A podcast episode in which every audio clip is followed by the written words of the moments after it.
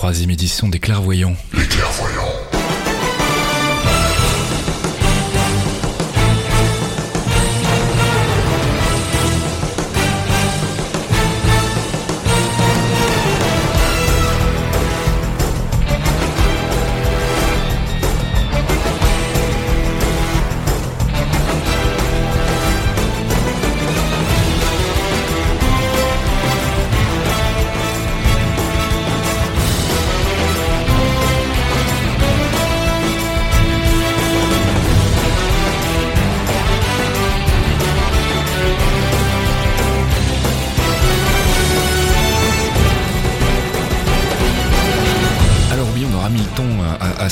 Troisième épisode. Bonjour Fox. Bonjour Faskil. Il faut savoir qu'on a eu quelques petits, euh, quelques petits inconvénients qui nous ont fait perdre du temps et notamment le fait que j'avais plus de connexion internet pendant un bon moment. Donc euh, ça complique un peu l'enregistrement des podcasts à distance parce que contrairement à ce que plein de gens semblent penser, euh, on n'est pas dans le même studio quand on enregistre. Monsieur Fox, il est très très loin.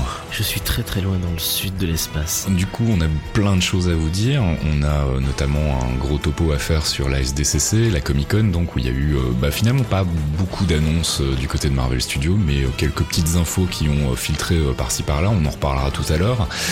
On fera aussi, mon cher Fox, un, focus sur les Guardians of the Galaxy. On va faire un retour complet sur les, sur les Guardians of the Galaxy, l'ancienne époque, la nouvelle époque. Et la version des films. Et la version des films. I'm good. On vous préviendra au moment de la rubrique de, de, de zapper, parce que forcément, si vous n'avez pas encore vu le film, vous risquez d'être un petit peu spoilé, parce qu'on va probablement lâcher deux ou trois infos. Euh, mais comme ça, vous pourrez revenir plus tard quand vous aurez été voir le film. Et si vous n'avez pas encore été voir le film, je me demande vraiment ce que vous foutez parce qu'il faut y aller tout de suite. Il est très très bien. I say I'm a true believer.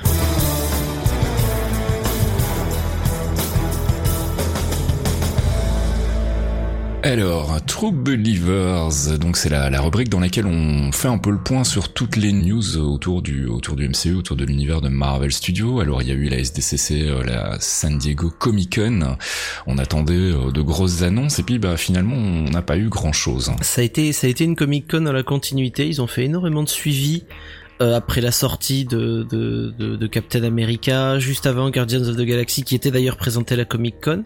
Mhm. Donc du coup, ça a été ça a été des présentations des prochains films qui vont arriver hein, l'an prochain, parce qu'il y en a quand même euh, il y en a quand même pas mal dans, dans les prochaines phases. Mhm. Mais ça a été ça a été un véritable suivi et surtout euh, ça a été euh, la confirmation de beaucoup de choses qu'on attendait pour les séries, pour les films, des présentations d'acteurs et vraiment un panel qui était qui était là pour pour présenter la continuité de l'univers Marvel. c'est ça, tout à fait. Donc on a eu euh, on a eu un panel Ant-Man, on a eu un panel Age of Ultron qui sont les deux grosses cartouches qui arrivent euh, dans la pipeline Marvel Studios euh, ben à partir de à partir de 2000, 2015. Avril 2015. Voilà, on, va y revenir tout de suite et puis on a eu aussi des bribes d'interviews de, de, différents acteurs et producteurs, réalisateurs autour de autour de ces films et donc on a eu on a eu quelques petites bribes d'infos via eux aussi.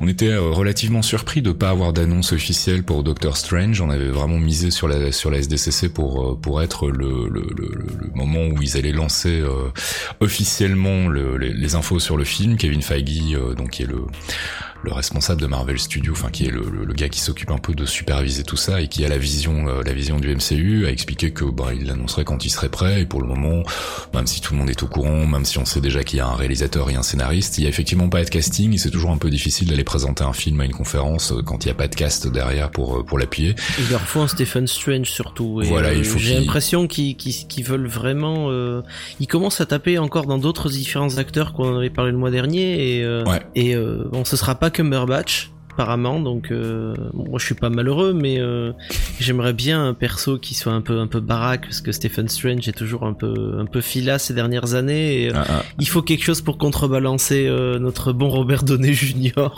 À mon avis on n'aura pas plus d'infos avant avant la prochaine grosse con je, je, je pense pas qu'on aura ou alors peut-être un, un peut-être une bonne surprise à la fin des of Ultron, une une, button, une button scene, euh, qui, nous ferait, euh, qui nous ferait euh, découvrir le, le, personnage. Je pense que d'ici là, ils auront un cast un cast pour le film, donc ça pourrait ça pourrait être possible. En tout cas, on n'a pas eu de nouvelles infos. On sait juste qu'effectivement le film est toujours en chantier et bah rien que ça déjà ça nous fait plaisir. On parlait du panel Ant-Man aussi, donc après tous les démêlés qu'il y a eu autour du film avec le départ d'Edgar Wright et puis la polémique que ça a créé. L'arrivée de Peyton Reed. Donc Peyton Reed était présent à la SDCC. Il était accompagné de Scott Lang, donc Paul Rudd. Hein. il était accompagné aussi d'Evangeline Lilly, qui donc jouera le, le, rôle de Hope Van Dyne, hein, la, la, manifestement donc une espèce de variante de Hope Pym des comics. On n'en sait pas plus pour le moment. On se doute bien qu'il va probablement s'agir d'un love interest pour pour le personnage de, de, de Scott Lang. Et tu me disais que lors de la présentation, ce qu'on a appris aussi, c'est que ça confirmait un peu euh, l'idée de scénario qu'on avait euh, autour du film. Le, scénario, le scénario de, de, de Dantman va repartir euh, sur une base très très proche du, scénario original de, Scott Lang chez Marvel Comics, c'est-à-dire Scott Lang va quelque peu voler ou du moins emprunter la combinaison d'Ant-Man pour sauver sa fille malade. Euh, et euh, ce qu'a révélé Peyton Reed, euh, notamment à Cinema Blend, c'est que c'était déjà le travail d'Edgar Wright au départ. Donc il suit le scénario d'Edgar Wright et euh, c'est plutôt une bonne nouvelle de voir que même si euh, Wright est plus présent sur le film, son travail est pas totalement euh, doomed et, remis à zéro quoi. Tout ça pour dire qu'on n'est pas très inquiet pour Ant-Man et que bah, on attend de pouvoir enfin voir des images, euh, des images bah, du film, du tournage. Peut-être que ça va commencer à fuiter dans les semaines qui viennent. Certainement la prochaine Comic Con. Voilà et puis de toute façon dans, dans les prochains clairvoyants on fera le point sur où on en est au niveau de Ant-Man. On a eu aussi un panel Age of Ultron évidemment qui était le gros, euh, la grosse cartouche Marvel très très attendue. Euh, il y avait des rumeurs euh, comme quoi il y aurait un trailer qui serait mis à disposition au moment du panel. Ça n'a pas été le cas malheureusement. Par contre, le public sur place a eu la chance de voir à peu près 4 minutes de footage monté dans, une espèce de forme de trailer en fait pour présenter un peu le ton du film. je vous cache pas que les réactions ont été dithyrambiques et, et, et, folles et que tout le monde, tout le monde est sorti de là manifestement avec un grand sourire jusqu'aux oreilles. Euh, le trailer n'a pas leaké malheureusement, donc on n'a pas pu le voir. Ce, qui, ce qui est assez rare d'ailleurs de la Comic Con, parce que tu as toujours un mec avec une micro caméra plantée quelque part, et là euh, rien. Là ils avaient mis les petits plats dans les grands. Il y avait euh, une séquence de présentation de Patton Oswalt dans son personnage des Agents of Shield qui, leur expliquait pendant 4 minutes pourquoi il faut pas prendre des photos et pourquoi il faut pas enregistrer. Et surtout avoir son badge parce que Patton Oswalt, on verra dans AOS, les frères Patton Oswalt parce qu'il est fabuleux, ils sont fabuleux. Alors si on peut juste euh, juste être faire un, un, un, résumé très rapide en fait de ce qui a été montré manifestement. Donc il y a cette fameuse scène dont on avait déjà parlé euh, euh, de euh, lever de marteau de Thor, hein, cette espèce de challenge un peu débile euh, qui avait déjà été leaké par nos amis de Latino Review il y a, il y a quelques mois. Ça. manifestement scène très drôle où chacun à son tour, les Avengers sont en train de, de, de, de se détendre dans l'Avengers Tower et essayent de lever le marteau de Thor et le seul qui y arrive euh, tant bien que mal, c'est euh, Captain America, ce qui provoque d'ailleurs une réaction un petit peu euh, surprise de, de Thor. Ensuite, il y a l'arrivée d'Ultron qui sermonne tout le monde sur le fait que l'humanité est indigne et qu'elle doit disparaître. Malheureusement, quand on n'a pas les images, c'est c'est difficile de se faire une idée, mais en tout cas, ce qu'on peut dire déjà, c'est que la voix de James Spader, ben voilà, c'est le casting parfait. Ça tue. Elle est juste, voilà, elle est juste parfaite pour le robot. Elle est très très proche finalement de, de la voix qu'avait Ultron dans dans le DA Earth Mightiest Heroes. Euh, c'est-à-dire une voix euh, très suave mais posée euh, et on, on, sent que ça peut déraper d'une minute à l'autre. Du vrai passif agressif, de la fils de puterie douce. Donc donc voilà. Ensuite il y a apparemment un mélange de scènes assez rapide. Il y a une scène où on voit une partie des Avengers flotter dans l'air ou allongés sur le sol, je sais plus très bien, mais manifestement en très mauvais état.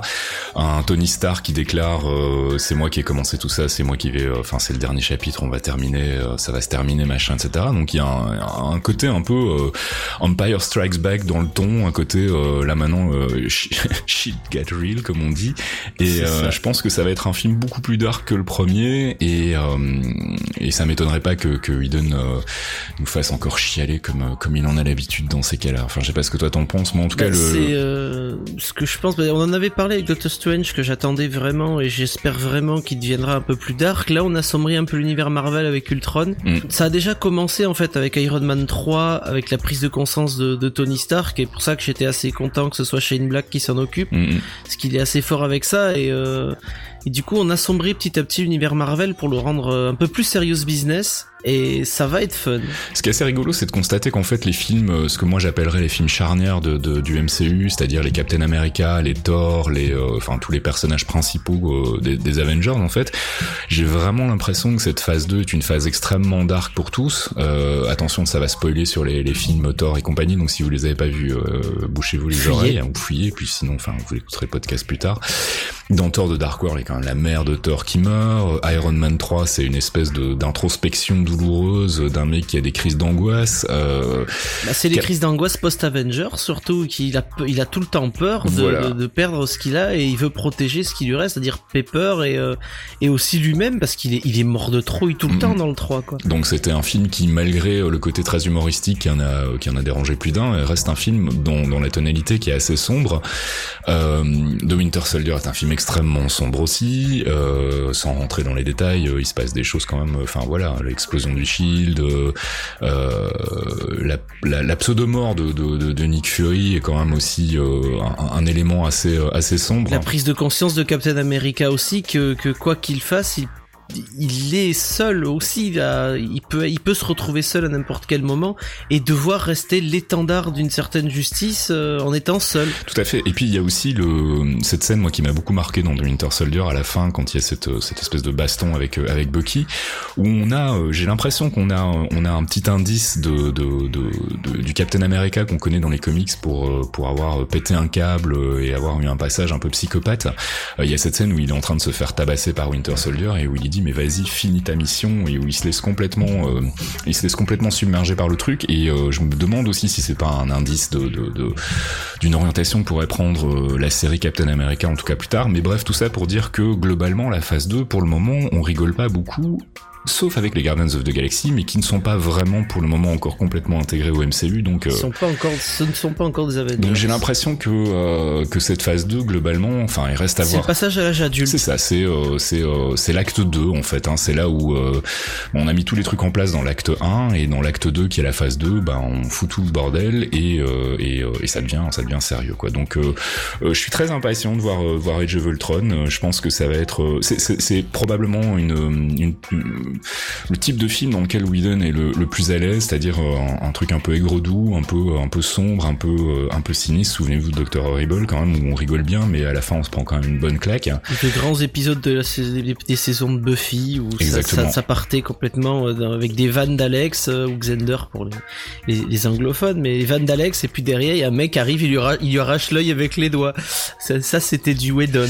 Donc je pense que voilà bah, le, le, le, trailer qui a été montré à la SDC c'est confirme un peu cet état, euh, cet état enfin cette, cette, impression que j'ai que le, le, le, film va, va être le point culminant d'une phase qui finalement est relativement dark pour le moment. Euh, on en reparlera tout à l'heure quand on fera le, point un peu sur le MCU. Il nous reste un truc sur sur Age of Ultron aussi, ça a été l'introduction par un Robert Downey Jr. complètement déchaîné, une rose à la main, de Josh Brolin qui s'est pointé habillé euh, très sobrement, mais avec le gant de l'infini dans sa main gauche. voilà. Et, euh, et ça prouve ça, ça, ça a été l'explosion euh, de, de, du panel. C'est vraiment l'explosion finale du panel. Euh, c'était la meilleure manière possible d'introduire Josh Brolin euh, dans la famille Marvel. Et, et on en parlait tout à l'heure en antenne en préparant l'émission. C'est là qu'on voit à quel point Robert Downey Jr. est devenu vraiment central dans toute la machine de guerre Marvel, pas uniquement au niveau des films, mais aussi au niveau de toute la partie communication. parce que, bah voilà, il prend les choses en main. Il est, il est le, il est Marvel en fait. Il est la représentation publique de Marvel c'est lui, euh, c'est lui qui, qui, donne le ton. Et le fait de le, que ce soit lui qui introduise euh, Josh Brolin et donc le personnage de Thanos, et puis bon, bah, cette petite mise en scène avec euh, je te donne une rose, Brolin prend la rose, la regarde et puis la bouffe, et, Robert Downey Jr. éclate de rire comme un gamin et, et la foule est en délire voilà, c'est super bien joué. on connaît peut-être pas, euh, enfin le grand public connaît peut-être pas le personnage de Thanos, mais euh, maintenant qu'il est personnifié par Josh Brolin, euh, ça va être, ça va être un peu plus simple. On vous fera un magnifique focus sur Thanos, vous inquiétez pas, vous allez kiffer. En bref, les dernières petites news qu'on a eues à la Comic Con, c'est l'annonce bien sûr de Guardians of the Galaxy 2 qui sortira le. Film même pas sorti. Voilà, le film n'était pas encore sorti. Mec, ont vraiment, ils sont, ils ont confiance en eux quoi. Enfin, franchement, j'admire hein, pour un, un, mec comme moi qui a parfois des problèmes de confiance en soi. Je trouve que là, ils y vont, ils y vont franco. Donc avant même que le film soit sorti en salle, ils ont déjà annoncé le 2 avec une date et tout, le 28 juillet 2017, avec un réalisateur et un scénariste puisque ce sera de nouveau James Gunn qui prendra euh, les choses en main. Donc euh, bah voilà, très cool. Et puis euh, il s'avère qu'ils avaient pas tout à fait tort puisqu'a priori le film cartonne plutôt pas mal. Ils l'ont annoncé juste après la présentation avant-première Comic Con et apparemment les retours du public ont été juste extraordinaires, ont été encore meilleurs que pour Avengers. Mm, mm, mm. Et toutes les avant-premières qui se sont déroulées dans le monde ont vraiment explosé les scores. Ils s'attendaient pas à avoir des avant-premières aussi bondées pour un film Marvel. Donc nice. Moi je suis je suis très content pour James Gunn et, et il a vraiment fait un, un, très très bon boulot sur le premier. Donc on voit que le, le, choix de Marvel de prendre des réalisateurs qui viennent d'autres univers, Gunn en l'occurrence c'est le, les films d'horreur, les films de genre et on en parlait avec toi Fask, mais Adam Mackie qui s'occupe d'autres films, c'est c'est du et des séries, c'est lui c'est du comique et c'est du rythme. Donc c'est des mecs qui viennent vraiment de, de genre très spécialisés, mais qui ont vraiment mhm. une maîtrise de leur genre. Du coup, pouvoir travailler ailleurs pour eux leur permet de d'arriver à une réalisation qui est vraiment exceptionnelle pour le coup. Tout à fait. Bah, on va terminer les news avec euh, très rapidement les annonces casting puisqu'on a appris que la très jolie euh, rousse Deborah Ann Hall allait rejoindre le cast de Daredevil, la série Netflix donc pour jouer Karen Page. Alors, si tu peux juste nous rappeler en trois mots qui est Karen Page. Karen Page, c'était le love interest de, de, de, de Daredevil, c'était la secrétaire du bureau de Matt Murdock qui deviendra plus tard sa petite amie et celle de Daredevil. Mm. Euh, et, et c'est bien parce que c'est une fabuleuse rousse, elle est belle comme le jour. Euh... Fanboy. Euh, oui, non, mais désolé, une magnifique rousse comme ça avec un petit accent. Tu, vas, tu vas enfin pouvoir justifier, justifier les posters d'elle que tu as dans ta chambre autrement Je n'ai pas de poster d'elle dans ma chambre, mais j'ai maté True Blood, j'avoue, j'ai maté True Blood pour Deborah Ann Wall. Je n'ai aucune race, aucun respect de moi-même, elle est rousse, elle est belle. Et on finit sur euh, Agents of Shield puisqu'on a appris et ça je suis vraiment très très content qu'on allait revoir notre ami euh, Glenn Talbot alias donc euh, Adrien Pasdar, le fameux général qui dans les comics court beaucoup après Hulk et qui pour le moment dans, dans la série court surtout après Coulson. Donc ça sera rigolo de le voir revenir. On a annoncé aussi l'arrivée de Kyle MacLachlan acteur de très connu pour tous ses films avec euh, David Lynch et puis la série Twin Peaks aussi qui va euh, jouer un rôle qui a été euh, intitulé The Doctor. Donc on se demande un peu si ça va être un, un docteur un docteur tout con ou si ça va avoir un rapport avec le docteur le fameux docteur. Je pense que ce ne sera pas Doctor Who le Time Lord évidemment. Ça pourrait. Il y a eu une série de, de comics Doctor oui, Who. mais j'avais à, l'époque il fumait du hashish. C'était c'était très très sale. Enfin non non nous respectons nos amis Wouvians ou un petit peu quand même, mais non, je pense que ce sera le, médecin qui a mis au point les sérums. Euh, Probablement, oui. Voilà, ce sera un médecin qui, qui va vraiment travailler là-dessus et euh, qui va être encore une fois. Euh, Moi, je le vois bien en membre d'Hydra et justement le gars ah, qui est à l'origine de toutes Avec les. Avec un cas, Doctor. Doctor. Bref, on verra, on n'en sait pas plus. Murmure aussi que ça pourrait être le père de Sky, mais là, il y a rien qui, pour le moment, soutient cette ah, théorie. Ce serait donc, bien parce qu'il est très classe aussi. Il est très classe et on l'a vu dans les films de Lynch aussi, même dans Twin Peaks, ce rôle un peu froid, ce regard. Il joue aussi bon dans beaucoup de séries policières, mm. euh, genre New York Unité Spéciale, ce genre de choses. Euh, on le retrouve euh, dans des trucs comme ça où il a des rôles souvent assez froids, mm. un peu hautain et il pourrait très bien jouer le père de le père de Sky ce qui serait plutôt fun. Et puis euh, bah, dernière euh, dernière newscasting Lucie Loles donc on en a on en a pas parlé la dernière fois. Je crois parce qu'on n'avait pas encore la news. donc elle va rejoindre aussi le casting des Agents of Shield et euh, on a aussi appris que euh, on retrouverait le personnage de Mockingbird dans la série. Donc Mockingbird c'est un un perso des comics qui est euh, qui a une petite nana euh, qui a une grande gueule. C'est un peu moi je la, je la, compare un peu à Fate dans Buffy en fait. Elle a ce côté un peu provocatrice rentre dedans avec avec enfin voilà, qui se laisse, qui se laisse pas faire, qui a du cuir aussi. on sait pas par contre par qui elle sera jouée, donc euh, bah, là on va voir et on connaît pas non plus son implication dans la série. Est-ce que ce J'aimerais bien que ce soit Lisa Douchkou, mais bon, je suis chaud, je suis désolé. Whedon, bon. Écoute-moi, qui suis en train de revoir Dollars pour le moment avec euh, avec une amie, je, je, je confirme qu'elle serait parfaite dans, dans le rôle de Mockingbird. Ça peut être ça peut être assez fun. Mais Lucie Lola, je suis content. Voilà, Lucy Lewis, je pense que tout le monde est content. Xena, qui jouait aussi Diana dans, dans, Battlestar, Galactica. qui est une actrice que j'aime beaucoup et je suis très content de la voir dans, dans une série comme Agents of Shield. Voilà, bah, ça fait le tour des news là. je pense qu'on a on a à peu près parlé de l'essentiel et bah du coup on va enchaîner directement avec notre rubrique Avengers c'est pas l'heure dans laquelle on va faire un peu le point sur tout ça et puis voir un peu voir un peu ce qui nous attend pour la suite des événements dans le MCU. The It's more than knowledge, it's truth.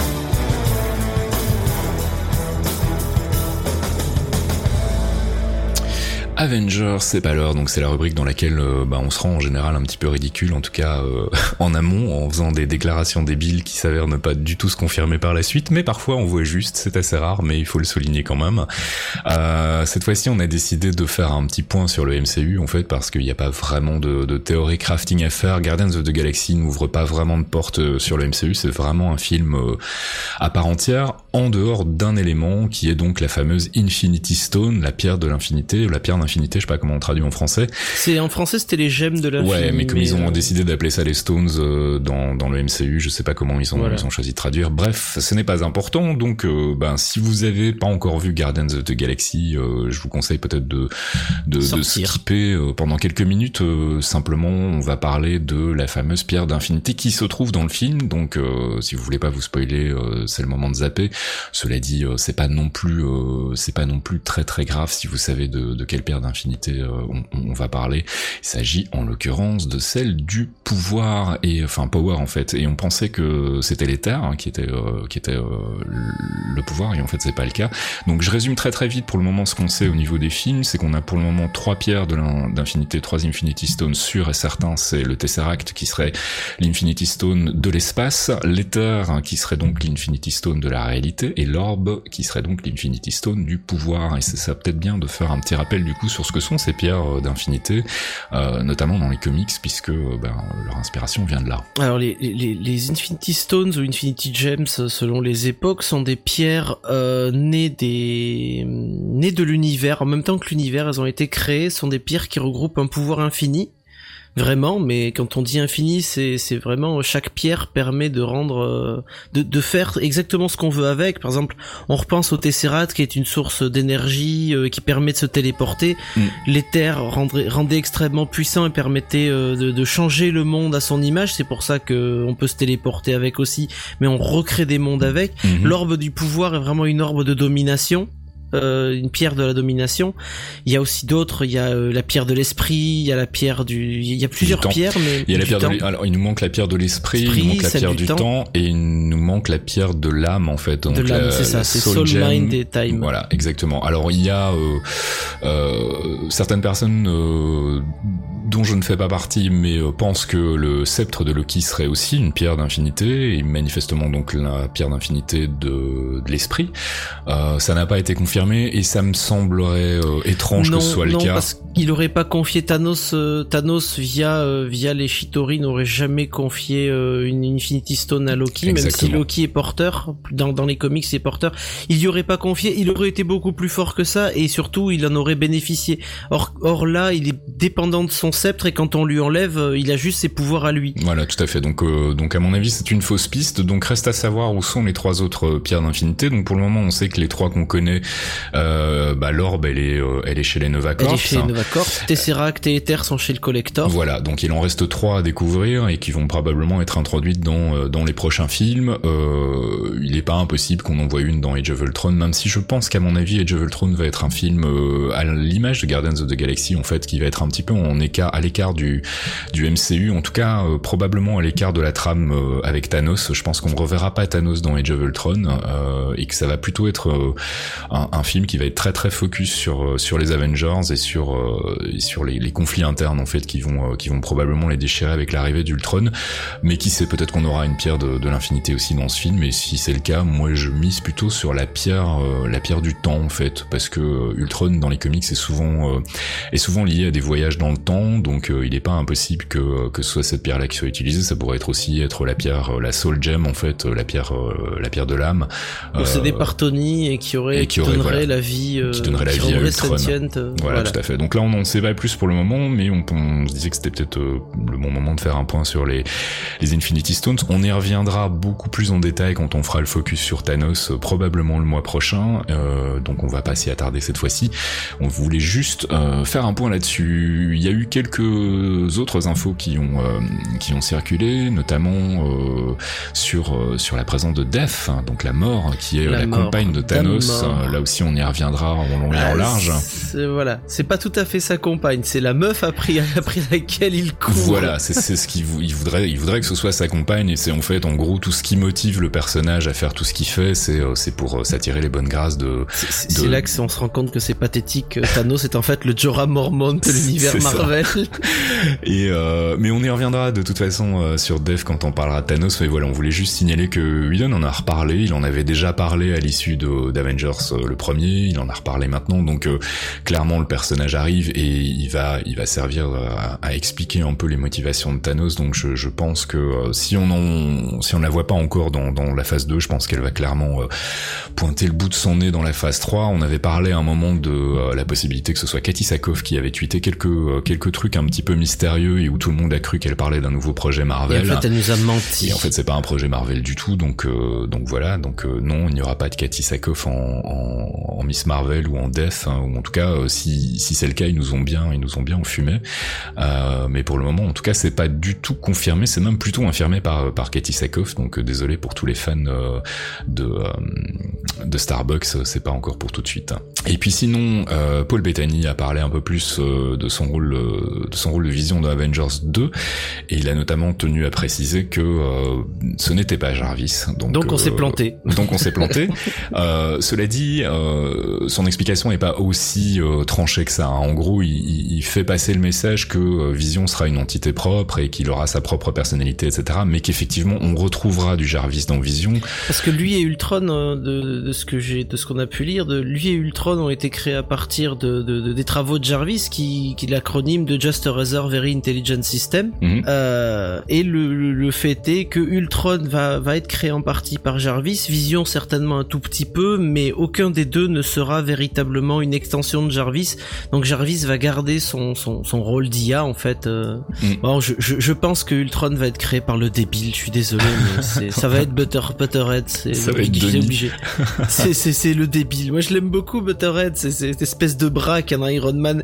C'est dans le premier, c'est lui qui Tony quand il fait ses essais, qui fait que de la merde, qui est pas foutu de faire un café correctement. Enfin, et ça va être ça Ultron. Vous allez voir Ultron, ce sera lui. Les paris sont pris. Euh, mais donc voilà, donc euh, Bethany qui précise que Vision sera un, élément à part entière de, l'univers et pas uniquement une, nouvelle version de Jarvis. Donc ça c'est plutôt cool euh, parce que ça veut dire que du coup on va garder Jarvis aussi probablement. Donc on aura les deux et puis c'est cool pour Paul Bethany parce que le personnage est super important dans, dans l'arc des Avengers, dans les comics et, et dans l'arc, bah, enfin dans l'univers Marvel de manière générale. Euh, D'après ce qu'on sait sur son costume, ses pouvoirs, etc., ce sera relativement proche de, euh, de ce qu'on a dans les comics aussi, même s'il risque d'être un petit peu nerf par rapport à, à, la version des comics, parce qu'il est quand même un peu surpuissant dans les comics, mais il aura ses, ses pouvoirs de lévitation, ses pouvoirs de, de, de, de, de, lévitation, Psycho Blast, Energy Blast. voilà, et puis de pouvoir passer à travers les murs, etc. Voilà, la phase. Puis on espère. Moi, j'espère quand même qu'il y aura un début de Love Interest avec avec Scarlet Witch parce que comme ça, ce serait. Euh, ça serait raccord avec les comics aussi. Ce serait raccord et puis ce serait ce, ce serait que justice.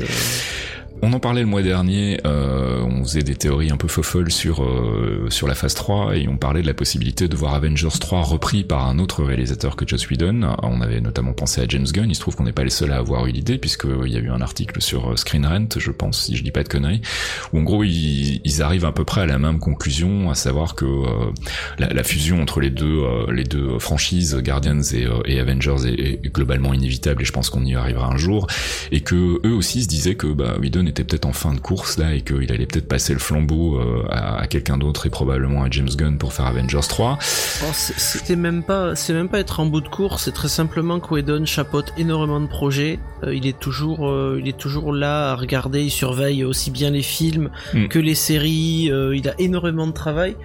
Et c'est vrai que son travail de réalisation, il aime beaucoup, mais il aura peut-être pas le temps de gérer la phase 4 phase 3 et 4 donc euh, James Gunn lui est tranquille avec Guardians puisque c'est 2017 Mhm. euh, Avengers 3 ça nous amènerait à 2020 Ouais, 2019 ou 2020, ouais. donc euh, ça lui laisserait il finirait le, le film en 2016 et après il, il attaquerait en 2017 euh, pour pour un nouveau tournage ce qui pourrait être euh, ce qui pourrait être parfait. Parce qu'en même temps Whedon aussi a d'autres projets qui sont hors du MCU Mhm. donc euh, moi je pars moi je pars partant pour Gunn. Je suis assez partant pour James Gunn après avoir vu après avoir vu Guardians of the Galaxy En tout cas, l'idée euh, fait son chemin. On, on sait que Feige a, Kevin Feige donc euh, a, a confirmé qu'un crossover entre les deux était effectivement à l'étude et que euh, bah, ça semblait logique qu'à partir du moment où on introduit euh, une autre franchise dans le même univers, il est inévitable qu'à un moment donné, on va vouloir les faire se rencontrer aussi. Donc, Et puis avec les Infinity Stones, ils se croisent voilà. et donc et c'est ce qu'on on, on en avait parlé dans le dernier numéro aussi. Ce serait possible qu'ils fassent un Avengers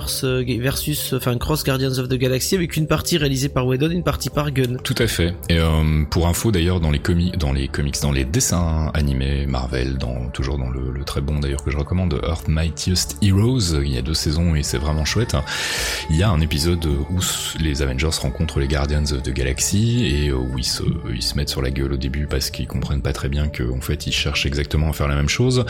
Et, euh, et, et- et ça pourrait être aussi un angle, possible pour pour un, un film entre, euh, qui réunirait les deux franchises, à savoir une première phase un peu en opposition, comme euh, comme ils aiment à le faire chez Marvel, avec des euh, des super héros qui s'entendent pas entre eux, et puis après effectivement une espèce de de grosses bastons générales avec Thanos et qui sait qui va encore apparaître dans, dans le MCU d'ici là donc euh, donc voilà Doctor on va Strange. qui sait. On va garder on va garder les yeux grands ouverts. En tout cas euh, on n'est pas les seuls à penser qu'effectivement Avengers 3 pourrait changer de main euh, et que James Gunn est pour le moment le le, le- le prétendant le plus euh, le plus crédible on a eu des infos aussi sur euh, Captain America 3, donc il sortira en phase 3, euh, puisqu'on sait que il est plus que probable qu'on revoie le Winter Soldier. Alors dans quelle euh, dans quelle mesure on n'en sait pas encore plus pour le moment Est-ce qu'il s'agirait d'une euh, d'une mise en place du départ de, de Chris Evans, donc du personnage de Steve Rogers de l'univers, puisqu'on sait que Evans a en a un peu marre et qu'il a envie de surtout se concentrer sur son son dada à lui qui est la réalisation. Donc il n'est pas impossible que Captain America 3, euh, qui sortira donc en début de phase 3, signe un peu euh, la fin, la fin La de, mort de, Steve Captain Rogers, America puis, tout voilà. simplement. Comme, et, euh, comme dans les comics, on sait que hum, Sebastian Stan a, a signé pour un paquet de films, neuf si je ne dis pas de conneries. Donc clairement, ils ont, des, ils ont une idée en tête avec avec The Winter Soldier. Donc voilà, on sait qu'il revient. Ça pourrait être cool, hein, non, mais Winter Soldier reprenant le rôle du Captain America, par exemple, le temps Chris Evans, pour Chris Evans, par exemple, de faire un film ou de, de, de faire une pause de, de, de deux ou trois ans, ce qui laisserait donc euh, Ouais. le, le temps de, au film de se faire, et après peut-être de revenir pour euh, pour une autre phase d'ici 2020. euh. Après, on part sur on part sur du très long terme, là, en 2014, Mm. on, part, on pense déjà à des films qui vont avoir lieu dans cinq ans. Les acteurs aussi vont prendre de la bouteille et vont avoir d'autres envies, donc il faudra aussi les remplacer. Ouais, et puis je pense que de toute façon tout ça est encore en mouvement. hein. Il y a à mon avis rien de très définitif chez Marvel non plus. Je pense qu'ils sont juste en train de de faire en sorte qu'ils aient un maximum de possibilités euh, pour les pour les films à venir. Et c'est aussi la raison pour laquelle ils signent les acteurs pour euh, pour justement un, un max de films comme ça. C'est que euh, ils sont en train d'imaginer des scénarios pour la suite et que peut-être tout n'est pas encore dans dans le marbre et que et qu'il y a encore des, des choses assez fluctuantes. Donc voilà, retour du Winter Soldier dans Captain America 3. Pourquoi? Est-ce que ça va être juste une histoire annexe où on verra Steve Rogers essayer de le retrouver? Est-ce que ça va être la mise en place de- de- de- d'un changement de, de porteur du fameux bouclier? On n'en sait pas plus pour le moment, euh, mais euh, là aussi on va on va garder les yeux ouverts et on va essayer de de ne pas laisser passer des informations à ce sujet-là. Et puis je voudrais terminer cette séquence euh, Avengers et Palor sur ben, le retour d'une rumeur qu'on n'attendait plus, c'est celle d'un Iron Man 4.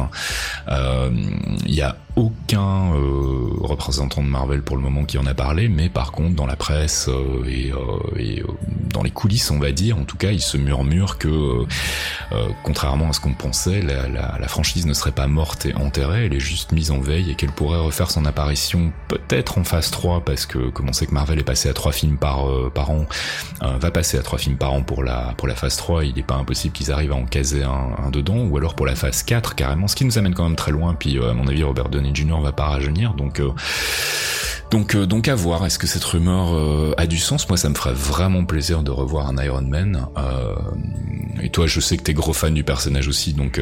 Moi, je suis, gros fan du comédien déjà depuis depuis 15 ans, mais comme on le disait tout à l'heure, Robert Downey Jr. a pris sa place au, sein de Marvel, quand dans les panels, tout ça. Il était il, était vraiment clair qu'il voulait se barrer après Iron Man 2 parce que le film s'est super mal passé avec John Favreau. Ils ont eu énormément d'emmerdes. John Favreau était vraiment épuisé. Euh, il a failli faire une crise cardiaque euh, carrément pendant le film tellement mm. il était fatigué. Euh, là, il prend vraiment du plaisir à faire Avengers, à bosser avec d'autres acteurs et on sent qu'il a, hum, je sais pas, il fait du Robert Donné, c'est-à-dire mm. il est très très grandiloquent, très spectaculaire. Il jette des roses au public, il vient en complet veston alors que tous les autres sont habillés normalement, lui vient mm. en costard. Enfin, il incarne Tony Stark et il incarne cette cette grandiloquence tout le temps. Euh, mais je sens aussi quelque part que qu'il a envie de rester, qu'il a envie de prolonger son contrat parce que cette ambiance lui plaît. Euh, c'est très bien payé, on va pas se mentir, hein, ça paye bien et ça lui fait une image euh, qui, est, qui est exceptionnelle. Mais j'ai l'impression que ça lui plaît, qu'il a envie de continuer. du coup, il en fait un peu des caisses. Il fait le cabotin, c'est un grand cabotin, Robert Downey Jr. Mm. Et il fait un peu le cabotin pour pour rester, comment dire, pour pour pour pour se signer un nouveau contrat et peut-être un nouveau film, voire deux, voire trois, on sait jamais. trois, ça le mènerait très loin, mais peut-être deux, ça pourrait être bien, quoi. Et puis moi, si je peux me permettre une petite suggestion, donc euh, pas oublier que dans les comics, euh, Iron Man rejoint euh, l'espace d'un moment, en tout cas les Guardians of the Galaxy, donc bah voilà, ça pourrait être une piste aussi. Quitte à ne pas faire un Iron Man 4, pourquoi pas l'intégrer dans Guardians 2, ça pourrait être, ça pourrait être rigolo, et puis ça pourrait justement jeter le pont qu'il manque en, en, ce moment entre Guardians et le reste du MCU, donc, donc à voir, mais si ça pouvait être ça, moi je signe tout de suite. Jarvis, drop my needle.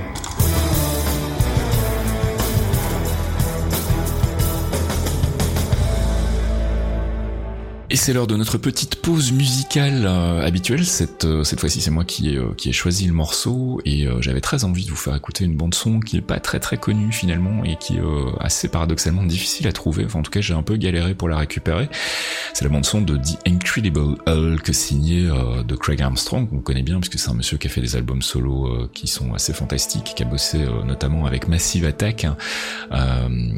et voilà, je recommande d'écouter ce que fait le bonhomme et c'est lui qui a bossé sur sur, la bande son de The Incredible Hulk et on va s'écouter bah, tout simplement le Hulk theme.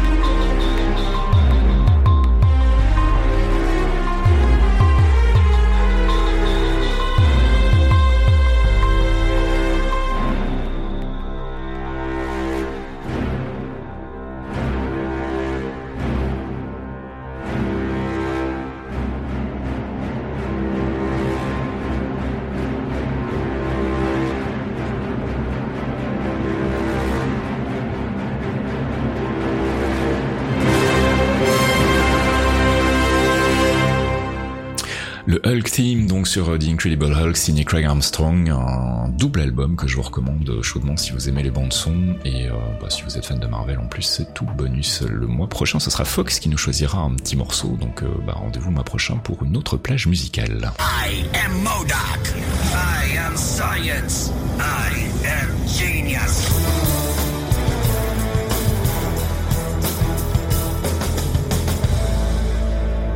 Ah, la voix du Modoc qui nous rappelle que c'est l'heure de faire notre petit focus sur l'univers Marvel et plus particulièrement ce mois-ci on a décidé de s'intéresser bien entendu sortie du film oblige aux Guardians of the Galaxy. Alors petit disclaimer, on n'a pas beaucoup le temps de s'étendre sur le sujet. Les Guardians of the Galaxy c'est quand même un univers extrêmement complexe euh, dans les comics donc on va on va survoler. On s'excuse déjà pour les puristes si on oublie des choses ou si euh, ça vous semble assez léger comme résumé. Disons que notre intention ici Fox c'est plutôt de de présenter un peu euh, en en, gros euh, les personnages dans les comics pour les gens qui sortiraient du film et qui se poseraient des questions et qui euh, se demanderaient aussi euh, par où commencer dans les comics si on veut lire des aventures des Guardians de Galaxy.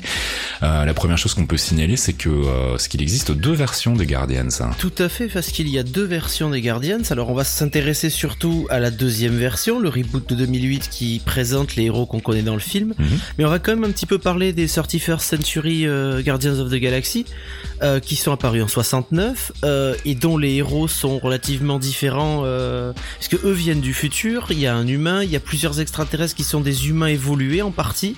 Mhm. Euh, et eux, par contre, euh, ben, ils sont. C'est pas le cycle Thanos comme on peut le connaître avec les nouveaux. C'est beaucoup plus proche d'une. C'est un arc très comment dire très classique. Voilà, c'est ça, c'est classique puisque on aura des big bad euh, qui sont les Badoons, qu'on retrouvera d'ailleurs dans le reboot un peu plus tard, parce qu'il y a beaucoup d'histoires de voyage temporel. Mhm. Euh, une autre civilisation qu'on appelle les Stark, qui sont euh, une civilisation qui est née grâce à Tony Stark, vu qu'il a envoyé une cache d'armes à un moment dans un arc Marvel, et bah, ils l'ont récupéré plusieurs plusieurs centaines d'années plus tard. Ils ont évolué grâce à ça. Nice. Et un perso très connu euh, des Guardians euh, de la Terre 691, donc du temps 31e euh, siècle, et du 616, donc de notre époque 21e siècle, qui est Michael Korvac. D'accord qui lui est un personnage assez particulier, qui a voyagé dans le temps, qui est un humain qui a, qui est devenu le Seid des Badoons, mhm. et qui va faire du caca en volant des tas de trucs, genre un peu de cube cosmique à Galactus, et puis il va, il va voler des trucs à droite à gauche. Euh. Voilà, donc ça c'est la première team, donc la team, euh, la team qui a été euh, qui a été créée en 69, et puis ça a été rebooté fin des années 2000 en fait, mais en 2008. pas de manière directe. Ça a commencé dans des arcs, dans des arcs cosmiques de Marvel et notamment un arc qui s'appelle Annihilation, suivi de Annihilation Conquest, si je dis pas de bêtises. C'est ça, c'est ça. Alors l'équipe telle qu'on la connaît dans le film s'est refondée après un grand schisme qu'il y a eu à la fin d'Annihilation euh, où le, donc notre ami Star Lord, Peter Quill, euh, a un peu fâché toute son équipe euh, parce qu'il les avait un petit peu manipulés, ils les avait fait manipuler mentalement pour qu'ils s'entendent bien. Euh, ils s'en sont aperçus, ils lui ont dit nope, nope, on s'en va, tu es méchant, on s'en va. Euh, et donc du coup, lors d'Annihilation Conquest, euh, qui, qui, qui, demande aux, Guardians de, de, fouiller un petit peu la galaxie pour comprendre l'invasion d'une de, d'une race de technoïdes qu'on appelle les Phalanx, mhm. euh, il va regrouper l'équipe qu'on connaît, c'est-à-dire euh, Gamora, la, la garde, l'ex-garde du corps et entre guillemets fille adoptive de Thanos, qui est un, un, assassin extrêmement puissant, elle est extrêmement véloce, elle connaît le combat et puis elle en a eu marre de Thanos, hein, très simplement, parce que bon, il est pas facile à vivre, Pépère. Euh, elle va le rejoindre. On va retrouver évidemment Drax the Destroyer, mhm. euh, qui lui n'a, dans les comics, à la différence du, du Drax du film, lui n'a qu'un seul but, c'est tuer Thanos, parce qu'il a été euh, programmé pour, entre guillemets, puisque c'était un humain qui a été recréé après, euh, après avoir été tué par Thanos, euh, il a été recréé entièrement, et son esprit a été transposé à l'intérieur d'un corps. Son corps de Drax qui est relativement indestructible. Et lui n'a qu'un seul but c'est tuer Thanos. Donc compliqué. Voilà, et puis à côté de ça, on a donc le, duo incontournable Rocket Raccoon et Groot. Alors eux, Rocket a une genèse un peu différente euh, dans le film, euh, mais Rocket au départ euh, vient d'une planète qu'on appelle Alpha-World. Mhm. qui est un monde mi-techno d'un côté, mi-industriel, de l'autre côté mi-pur, mhm. qui est un monde qui a été créé par une race extraterrestre, et lui a été créé avec des manipulations génétiques, euh, et des implants cybernétiques pour garder les humains d'Alford, qui sont des patients en fait, c'est une sorte d'hôpital psychiatrique, une sorte d'asile. Mhm. Euh, et lui, il était chargé d'être le gardien, sauf qu'au bout d'un moment, bon, il en a eu marre et puis. Euh, Et puis il s'est passé plein de choses qui ont fait qu'il est parti voguer aux quatre coins de la galaxie. Il a rencontré Groot assez vite, Mhm. qui lui est un homme plante, euh, qui est très similaire à ce qu'on voit dans le film, qui est extrêmement fort, qui peut changer de taille à volonté, qui est très très intelligent, mais comme dans le film, il ne prononce que trois mots, I am Groot, et exclusivement dans cet ordre-là. Voilà, et puis c'est euh, euh, en fonction des intonations de sa voix en fait qu'on arrive à comprendre, enfin que en tout ça. cas Rocket Raccoon arrive à comprendre ce qu'il dit et c'est un peu de, de, de traducteur. Euh, on en on n'en parle pas du tout dans le film, par contre dans les comics, Groot a une origine euh, a une origine, enfin du sang royal si je ne dis pas de bêtises. Groot, Groot est un personnage noble. Euh, il vient des rangs élevés de son ancienne société, donc dont il est le, le dernier représentant malheureusement, Mhm. ou du moins en partie. On pense qu'il est le dernier, c'est peut-être pas le cas. Euh, il, a, il, a, il, a, il a reçu une, une très très bonne éducation, il est euh, très éduqué, mais au sens euh, au- autant au sens humain qu'au sens euh, on va dire littéraire, euh, scientifique, enfin c'est vraiment quelqu'un de très intelligent. Mhm. Le truc, c'est que euh, son corps étant fait de bois, euh, ses cordes vocales ne fonctionnent pas comme comme celles des humains, Mhm. et il est passé, étant donné qu'il est aussi euh, à un niveau de conscience quelque peu supérieur, euh, il ne comprend pas que euh, on ne le comprend pas lui-même, tout simplement, Mhm. puisque euh, il utilise des intonations pour donner les intentions de de ces de ces mots, de ces phrases, mais pour lui, trois mots, ça suffit. Alors, heureusement, Rocket arrive à analyser ça assez facilement. Voilà, et on parlait des, euh, des similitudes entre le film et, euh, et l'univers des comics euh, au niveau de ces, ces cinq personnages-là. Euh, la genèse est quelque part identique en fait. Hein. C'est un peu des, des héros qui n'étaient pas vraiment voués à, à- à bosser ensemble et qui se rencontrent un peu euh, au, au fil des, des événements. Sauf que ça va beaucoup plus vite dans le film évidemment parce qu'il faut mettre tout ça en place très Ils très ont fait une rapidement très très grosse coupure. Ils ont fait une très très grosse coupure dans le film, parce que dans le film, ils se regroupent tout au long de l'arc, jusqu'à à peu près le premier tiers de l'arc. On va regrouper tout le monde. Mhm. Euh, ils vont se croiser à plusieurs euh, plusieurs reprises, mais ils vont vraiment vraiment s'équiper dans le premier tiers et devenir euh, une nouvelle équipe. Mm. Dans le film, c'est c'est beaucoup plus simple. Hein. C'est Peter Quill qui qui fait une connerie, Gamora qui est envoyé pour récupérer l'orbe qu'il a volé. Euh, Rocket et Groot qui étaient là ben, parce que ils cherchaient, ils étaient en train de se balader, ils ont vu qu'il y avait une prime sur la tête de ce couillon, ils se sont dit on va se faire du fric. C'est ça. Et Drax, ben Drax, il était déjà en tôle, donc du coup, ben, quand il a appris que Gamora était là et qu'elle bossait pour Thanos et Ronan, ben, il s'est dit bon ben moi j'ai mes cibles à choper, je vais les suivre. Alors si on peut parler euh, rapidement des, euh, des manquants, des, euh, des abonnés absents en fait de, de, de la version cinéma de, des Guardians of the Galaxy, parce fait. qu'il y, a- il y a pas mal de persos importants dans les comics qui n'ont pas été utilisés. Il y en a deux qu'on risque de voir voilà, dans les qu'on risque de voir apparaître films. dans les prochains, dans les prochaines, dans les prochaines itérations des Guardians au cinéma. Il y a euh, notamment, euh, notamment Mantis, qui est un personnage assez important dans les, euh, les comics en fait. C'est ça, Mantis, Mantis qui est une, une télépathe, une psychokinésique. elle fait, elle a énormément de pouvoirs psychiques. C'est d'ailleurs elle, dans le premier arc de la bande dessinée, qui avait sur ordre de Peter Quill manipulé l'esprit des, des Guardians pour pour les pas les manipuler, mais on va dire qu'elle leur a, elle leur a suggéré de bien s'entendre Mhm. euh, et de d'éviter toute forme de conflit entre eux pour justement qu'il y ait une véritable cohésion au sein des Guardians. Mhm. Ça s'est mal passé euh, puisqu'ils s'en sont aperçus, donc ils se sont retournés contre Quill et non pas contre Mantis, qu'elle n'a fait qu'obéir aux ordres au final. Donc chacun est un peu parti de son côté. Il y a un autre personnage très important. Bon, il y a Bug évidemment que que, que beaucoup aiment, qui est un insectoïde combattant. euh, Voilà, et qui aurait dû normalement être dans le film, qui là. était dans une première version du, du scénario de, de James Gunn, ouais, tout à fait. Voilà, qui a été certainement remplacé par Drax euh, parce que Drax est vachement plus voilà, il fallait amener le l'arc de Thanos. J'aurais beaucoup aimé qu'il y ait Bug mais euh, je préfère qu'il y ait Drax et Gamora quand même. Non, puis voilà, à partir du moment où tu dois euh, développer euh, déjà cinq personnages en, en, en une demi-heure de film, il vaut mieux pas en avoir euh, deux ou trois en plus parce que sinon ça. ça commence à compliquer les choses aussi. Bah ça fait un Expendables et c'est pas toujours réussi. Alors par contre, un gros, un gros absent du film et euh, qu'on pensait voir euh, parce qu'il y avait eu des indices dans la dans la button scene de Thor de Dark World puisqu'on aperçoit euh, derrière le collecteur en fait un cocon. Alors ce cocon, c'est le cocon de qui, Fox C'est le cocon d'Adam Warlock. Alors Adam Warlock c'est compliqué parce que c'est c'est un seul et plusieurs personnages en même temps. J'adore parce que à chaque fois qu'on commence à expliquer un truc sur les Guardians, c'est ah, alors c'est compliqué. Donc voilà, ça résume bien, ça résume bien les Guardians C'est très profond. Les, Guardians, c'est vraiment une série qui est profonde, même si elle est relativement, son reboot est relativement récent. Mm.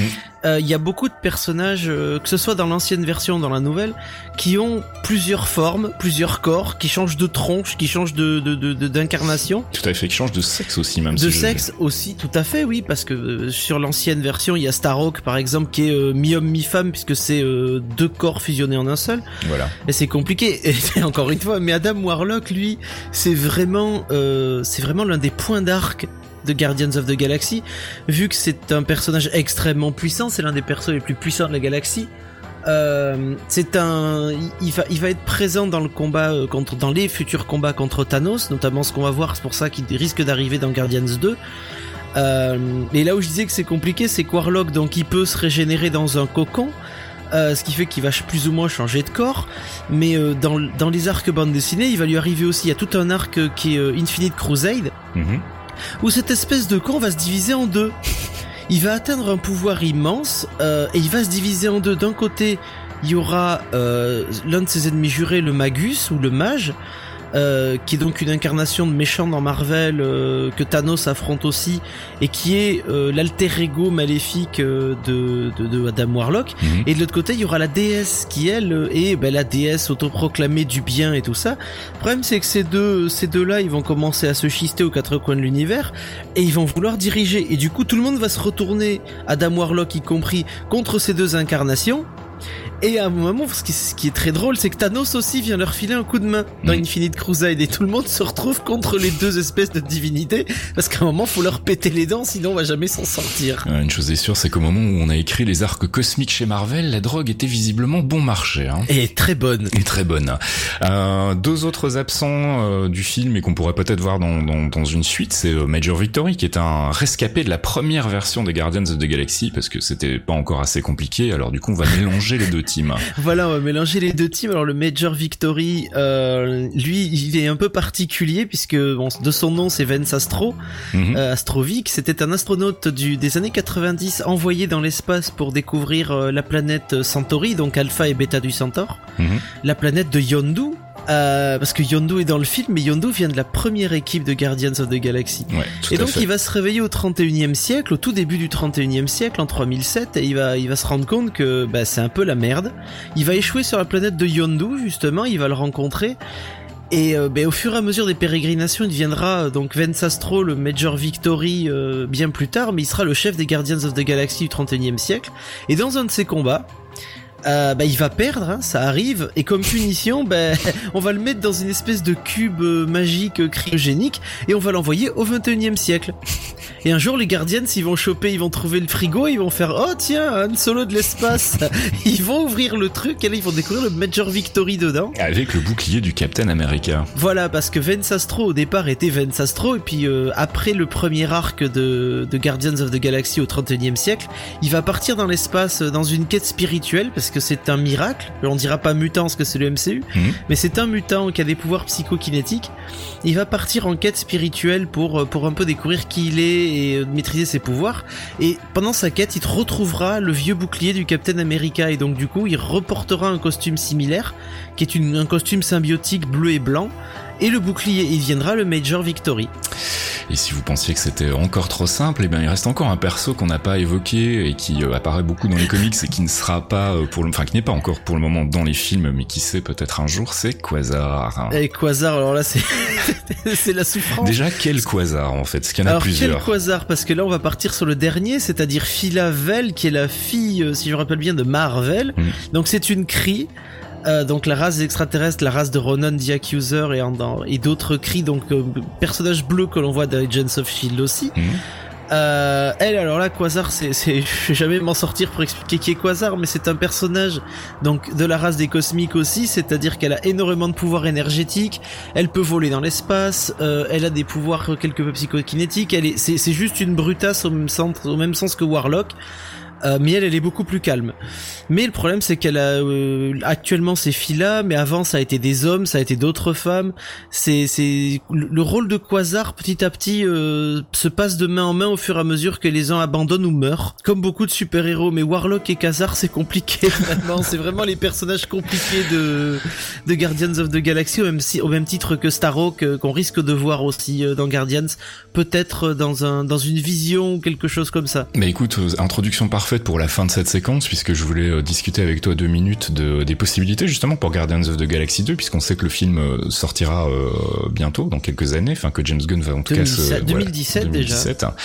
Euh, à ton avis, qui est-ce que est-ce que est-ce que déjà James Gunn va va introduire de nouveaux personnages? Parce qu'il a déclaré dans les interviews qu'il était très attaché au sein du groupe et que pour lui c'était ses Guardians à lui et qu'il voyait pas de nécessité de rajouter d'autres personnages. Ça c'était par rapport au premier film. Maintenant par rapport au deuxième, il va peut-être pouvoir se permettre d'en rajouter l'un ou l'autre. On sait qu'il est très très fan de Bug, donc euh, il n'est pas impossible qu'on voit débarquer Bug. Est-ce que, euh, est-ce que toi du côté des Guardians ou même voir du côté du Big Bad, euh, est-ce que tu as des prévisions à faire sur le Guardians de Galaxy 2 ben, Là, on part, on part directement vers un arc d'Infinity Stones. Hmm. Donc de base, il faut il faut certains personnages qui ont qui ont travaillé ou qui ont combattu dans la guerre des, des Infinity Gems.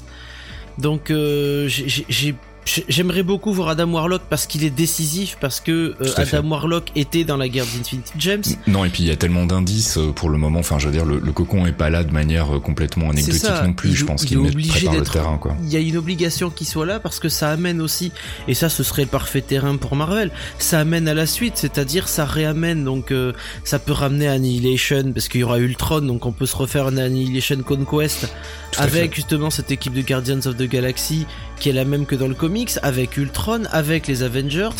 Euh, Warlock, ben Warlock peut servir de pont justement en ramenant Tony Stark ou une partie des Avengers dans l'espace ou en ramenant les Guardians vers la Terre. Mhm. Euh, et puis les arcs post-Thanos parce qu'on on y pense déjà et euh, une fois que l'arc Thanos sera fini, Thanos va être vaincu mais Thanos peut pas être tué peut être vaincu. Enfin, tuer, c'est compliqué de tuer Thanos. on fera un focus sur un prochain. Je souffrirai pour vous.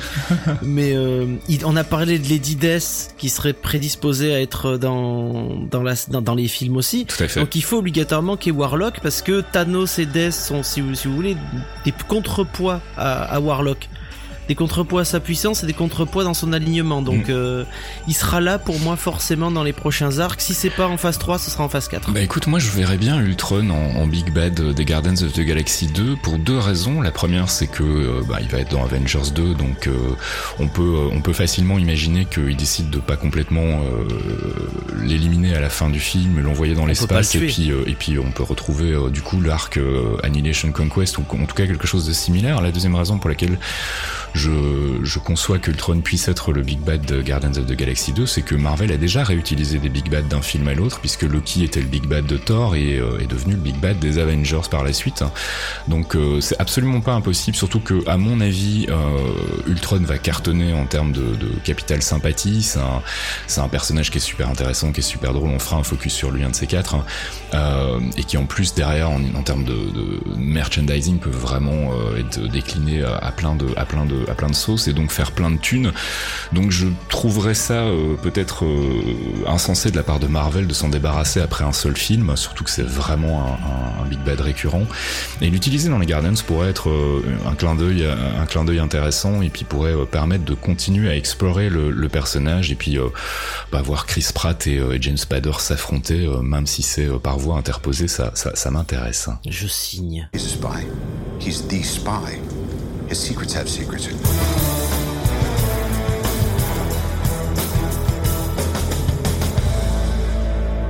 Voilà, cette euh, première tentative de focus sur les Guardians étant terminée, il est l'heure de passer aux news Marvel hors MCU. Alors, euh, pas grand chose à annoncer de ce côté-là. Euh, la Fox ça a pas été non plus. On, attendait des, des nouvelles de, du reboot des Fantastic Four au cinéma. On a eu absolument que dalle. C'est pas plus mal. Voilà, c'est peut-être pas plus mal. Il faut savoir que peur, normalement le tournage est terminé. Là, si je dis pas de conneries, donc a priori il devrait être en phase de post-prod. Et on a que dalle, aucune image, aucune aucun buzz. C'est assez inquiétant. C'est normal. C'est tout tout est entièrement tourné sur fond vert. C'est ça. Donc euh, on a malheureusement rien à vous annoncer de ce côté-là. Par contre, euh, on a eu des nouvelles de notre ami Deadpool. Deadpool. Alors le, le- le héros le plus sexy de l'univers Marvel, Deadpool, euh, a fait a fait a fait sensation lors de la Comic Con vu que ce petit fumier a fuité. Donc euh, pour ceux qui se rappellent euh, de, de, de, de cette horreur qui était Wolverine Origin réalisé par la Fox, Oh là là. euh, il y avait le personnage de, de Wade, euh, de, de- de Wade dans, dans, dans- dans Wolverine, interprété Mhm. par Ryan Reynolds. euh, et euh, ce qui s'est passé, c'est que dans le film, donc euh, il, le- il modifie Ryan Reynolds, euh, donc Wade, pour devenir euh, l'arme X, la, la, la- Mhm. la belle arme X qu'on connaît. Sauf que bah ils l'ont totalement foiré, ils l'ont rendu muet, euh, totalement dirigé. euh, Alors ça, je veux juste qu'on s'arrête deux secondes parce que pour pour pour souligner quand même l'aberration, de la c'était de choisir. Voilà, Deadpool est un personnage extrêmement bavard. C'est un peu tout ce qui fait son le sel. hein. personnage de Ryan Reynolds, c'est est- comme ça au départ. Oui, Et effectivement. euh, il lui couse la bouche parce qu'il parle trop justement. C'est ça, mais c'est un peu débile parce que du coup ça enlève un peu tout le charme du personnage. Donc faut savoir que dans les comics, euh, il a plusieurs personnalités qui parlent entre elles en Et fait se non-stop. touche un peu. Voilà, et et, et euh, il parle souvent au public aussi, ce qui est Il euh, brise assez le rare quatrième dans- mur, c'est le premier héros en fait. Il a, il a été créé en pompant euh, un personnage de chez DC Comics Mhm. qui était, euh, j'ai oublié son nom, ça y est, putain. Deathstroke. hein. Deathstroke, tout à fait, voilà, c'est ça. Il a été pompé euh, sur Deathstroke parce que le dessinateur de Deadpool travaillait euh, chez, euh, Chez DC. chez chez DC aussi, si je me rappelle bien. Mhm. Et du coup, ben, quand ils l'ont créé, euh, quand il est parti travailler sur ce truc, et on lui a dit, quitte à piquer un truc, autant prendre un perso qui en a dans le pantalon, prends. Deathstroke. Et du coup, ben, il a créé Deadpool, qui est vraiment parce que le, le, le- héros de Deathstroke s'appelle euh, Slade. Euh, et l'autre s'appelle Wade, ils ont le même nom, hein, c'est juste et les SL sont remplacés par des W. Mhm. Sauf que quand ils ont créé le scénario de Deadpool, ils lui ont fait briser le quatrième mur. Il est conscient qu'il est un personnage de comics, euh, qu'il ne peut pas mourir parce que c'est donc le héros de sa propre série. Il parle à son, à ses dessinateurs, il les insulte, il parle au public, il leur fait des vannes. Enfin, c'est Deadpool quoi. Et après ça, euh, bah, les fans étaient fous furieux déjà que, que Deadpool ait été aussi maltraité dans le film. Ryan Reynolds avait promis euh, dans une interview qu'il ferait tout ce qui était en son pouvoir pour que Deadpool ait quelque chose à sa mesure et à son honneur, parce que lui aussi aime bien, la- aime bien le, le Mhm. personnage. Et là, à la Comic Con, on a une vidéo qui a fuité sur un téléphone portable avant de devenir une vidéo euh, sur YouTube. C'est un trailer en CGI, donc un trailer test d'une scène de combat entre Deadpool et des bandits, qui est probablement l'un des tests euh, les plus fandards jamais vus euh, dans l'univers Marvel et dans, l'univers ciné euh, ces dernières années Tout à fait. avec un Deadpool complètement barré qui saute, qui écoute du Gwen Stefani avec son avec son Walkman. Et qui parle non-stop et qui parle au public et qui fait des vannes pourries et euh, voilà on a on a enfin retrouvé dans ces quelques minutes de, de trailer euh, le personnage de Deadpool qu'on n'attendait plus Euh, et tout à coup ça a relancé un peu l'intérêt l'intérêt enfin mon intérêt en tout cas pour pour la version cinématographique Et du, du je, perso je Alors, pense que c'était une fuite, c'était une fuite volontaire pour tester, puisque Guardians Probablement. était à côté, ils se sont dit on va tester la popularité du bonhomme quand même, et ça a fait un buzz. Bah, Vous, vous cherchez Deadpool trailer, euh, vous allez le voir. Euh, me llamo Piscina de la Muerte. Parce qu'il aime beaucoup parler en espagnol, il adore les burritos et du coup il commence le, le, le trailer commence comme ça et c'est stupide. Alors reste plus qu'à espérer qu'il y a effectivement un projet de film euh, derrière et que c'était pas juste un ballon d'essai euh, maladroit et euh, on espère que on va enfin pouvoir euh, voir euh, voir le un Deadpool à la, à la mesure de, de ce qu'on a en droit d'attendre du, du personnage au cinéma. Ça sera en tout cas un joli retour pour la Fox s'ils arrivent à réussir ce coup-là. Il y a moyen le qu'ils fassent du fric de ce côté euh, par ouais, contre, c'est pas vraiment Spider-Man. c'est clair. Donc on, on verra ce que ça donne. On attend plus d'infos là-dessus, mais en tout cas, si vous avez l'occasion, effectivement, allez vite euh, checker le, le- le test, euh, le test footage de Deadpool sur YouTube. Euh, Normalement, ça doit se trouver encore assez facilement, et si pas, ben je vous mettrai le lien dans les commentaires sur le site lesclairvoyants.net. Euh, tu voulais nous parler de comics aussi? Euh, un petit peu, il y a quelques. Ben, moi, j'ai attaqué un arc là. j'ai fini, j'en ai presque fini avec Civil War et je, je conseillerais parce qu'on a on a des rumeurs de films Hulk Mhm. euh, qui, qui sont dans les cartons. Je conseillerais fortement tout l'arc euh, World War Hulk et Planète Hulk. Enfin, surtout Planète Hulk et Ouais. ensuite World War Hulk. euh, qui- qui est extrêmement Hulk est moins intéressant en fait. Moi, moi, je suis plus fan de Planète Hulk, mais euh, Ah moi je viens de commencer Planète, je suis fan, mais World War j'avais déjà regardé un petit peu et c'est vrai que là ça, là je vais partir dans une dans une session Hulk pour un moment. voilà. Avec Donc, tout ce qui se dit, ça je conseille vraiment pour les gens qui veulent se familiariser un peu avec ce qui risque d'être en partie le futur de Hulk dans quelques années, ça pourrait être intéressant à lire. Ok, bah écoute, c'est noté. Donc on ira, on ira acheter un œil là-dessus. De mon côté, j'ai pas vraiment qu'est-ce que tu as de ton côté euh, Non, là, je t'avoue que pour le moment, je suis en phase euh, où je ne lis pas du Marvel chez Monmi. Euh, donc du coup, j'ai pas lu grand-chose ces derniers temps, euh, mais je pense que je vais me remettre et tu vas comprendre tout de suite pourquoi à notre cher ami Howard the Duck, parce que puisqu'on le voit en fait dans la, la button scene de Guardians et de manière totalement anecdotique. Hein, c'est absolument Marvel a confirmé qu'il y avait absolument aucun projet euh, de ressusciter la licence qui avait été massacrée par George Lucas. Mais du coup, ça m'a donné envie de relire un peu les, comics, euh, les comics Howard the Duck et, euh, et c'est assez rigolo et c'est une vraie bulle de fraîcheur dans l'univers Marvel puisque c'est pas du tout un super héros, c'est pas du tout un mec qui a des super pouvoirs et qui se bat systématiquement contre des, des grands méchants. C'est vraiment une espèce de satire de la société. C'est une réflexion euh, sur euh, sur sur nous, sur euh, la, la, la race humaine, sur nos travers et nos déviances. Et c'est assez cynique et avec un ton vraiment très très particulier qu'on n'a pas l'habitude de, de, retrouver dans les comics. donc ça, je vous recommande éventuellement d'aller d'aller jeter un œil là-dessus. et notamment un une rencontre avec Spider-Man dont j'ai oublié le nom de, de l'arc mais je vous retrouverai ça aussi qui est assez qui est assez rigolote. Mais sinon en dehors de ça malheureusement pas grand chose à vous conseiller pour le moment euh, bah, sauf si vous n'avez pas encore lu les classiques comme les House of M euh, ou euh, bah, Civil War dont tu parlais tout à l'heure que je vous, je vous, recommande de lire assez ou carrément assez vous pouvez attaquer Annihilation et Annihilation Conquest aussi voilà on en avait déjà parlé bien. dans la première émission mais clairement Annihilation et surtout Annihilation Conquest c'est des arcs que vous devez lire si vous si vous avez bien aimé les, les Gardens of the Galaxy et on va terminer sur euh, euh, un truc, un truc qui va, qui va faire hurler votre carte bleue. Alors préparez, sortez les, sortez les bifetons, mais qui train. Euh, L'argent va couler à flot de vos poches, euh, puisque euh, j'essaierai de, de, de, de, manière assez fréquente dans, dans, dans, cette émission de parler de figurines, puisque je suis collectionneur et que j'aime ça. Et nous avons une marque qui s'appelle Sideshow, dont je vous mettrai des petits liens avec le compte clairvoyant. J'ai commencé à en mettre à l'insu de Faskill des statues, des figurines, tout ça. Sideshow sort une galerie complète de figurines Guardians of the Entre des figurines articulées. Mmh qui font 12 pouces, c'est-à-dire une trentaine de centimètres, sauf pour Groot, qui va être beaucoup plus grand. Forcément. Ils sortent aussi des statues, et si vous aimez les, les, les belles choses, euh, les, les, belles statues, les belles figurines, vous avez gardé une âme d'adolescent un peu teubé euh, comme moi, euh, qui, qui aime avoir des, des, belles figurines, qui parlent, qui parlent de ses comics préférés, euh, franchement, allez jeter un œil là-bas, je vais vous mettre le lien avec le, le compte, le compte clairvoyant, et puis on vous le mettra dans le, la description de, du podcast. Tout Mais il y a, y, a, y a de quoi des dépenser de la maille, les enfants. Allez-y, regardez, bavez un peu. Ils font des facilités de paiement, n'est-ce pas, Fasque Tu es vil, tu es vil. Je suis vil, je suis, je suis, je suis terrible, mais euh, franchement, non, il y a des trucs qui sont très, très, très beaux. LPD, il y a une lettre pour vous Tenez, bonne bourre Pauvre con, hein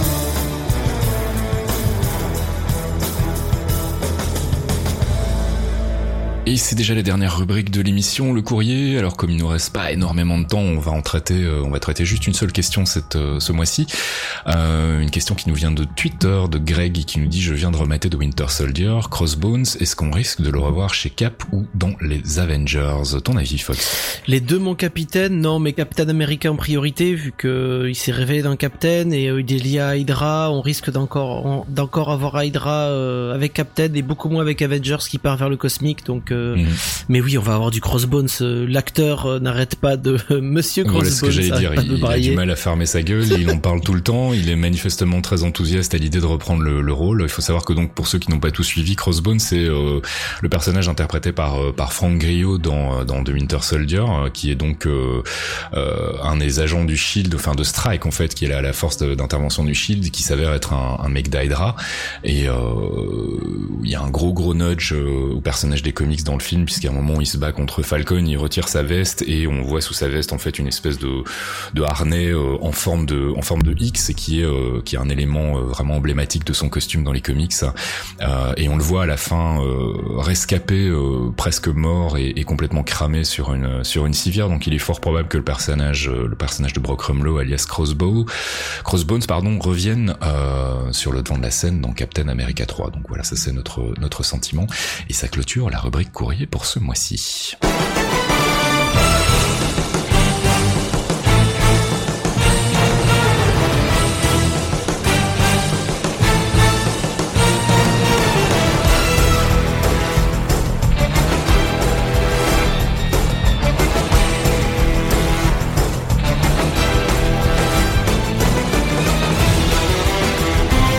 C'est déjà la fin de cette troisième édition des clairvoyants. Je pense qu'on a été un petit peu plus long que d'habitude, mais c'est pas grave. L'important c'est qu'on ait fait un peu le tour de tout ce qu'on voulait, euh, tout ce qu'on voulait vous dire, même si on a finalement fait que survoler les Guardians of the Galaxy qu'on aura probablement plein de choses à vous apprendre euh, sur le sujet. Mais euh, bon voilà, il y a un moment où il faut se limiter aussi. On va pas vous faire un podcast de 3 heures où vous risquez de vous endormir à la moitié.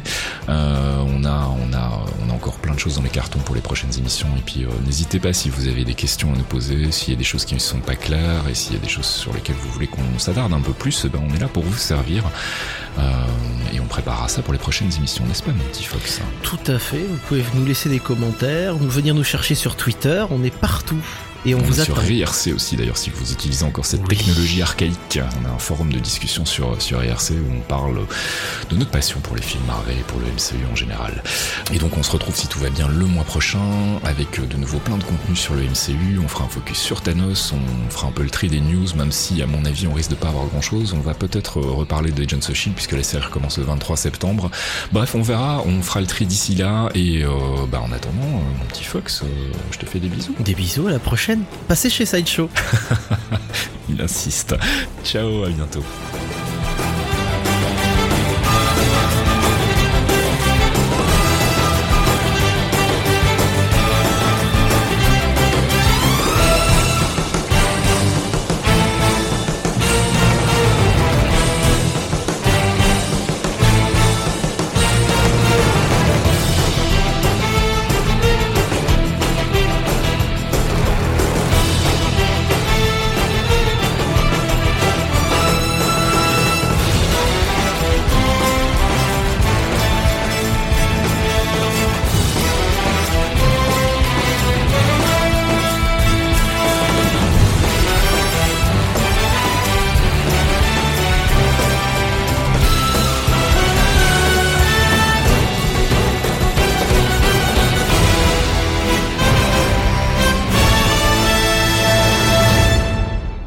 Première team qui est sortie en 69, qui sont euh, qui, qui est connue par le sous le nom de train de hop là, hop, hop, hop. Alors première team, C'était quoi ça va te faire là, mettre. là. J'étais j'étais en train d'essayer de me rattraper, nique-toi. Je t'interdis de mettre ça à la fin. Si, si, ça va être parfait. Je te déteste. Les clairvoyants.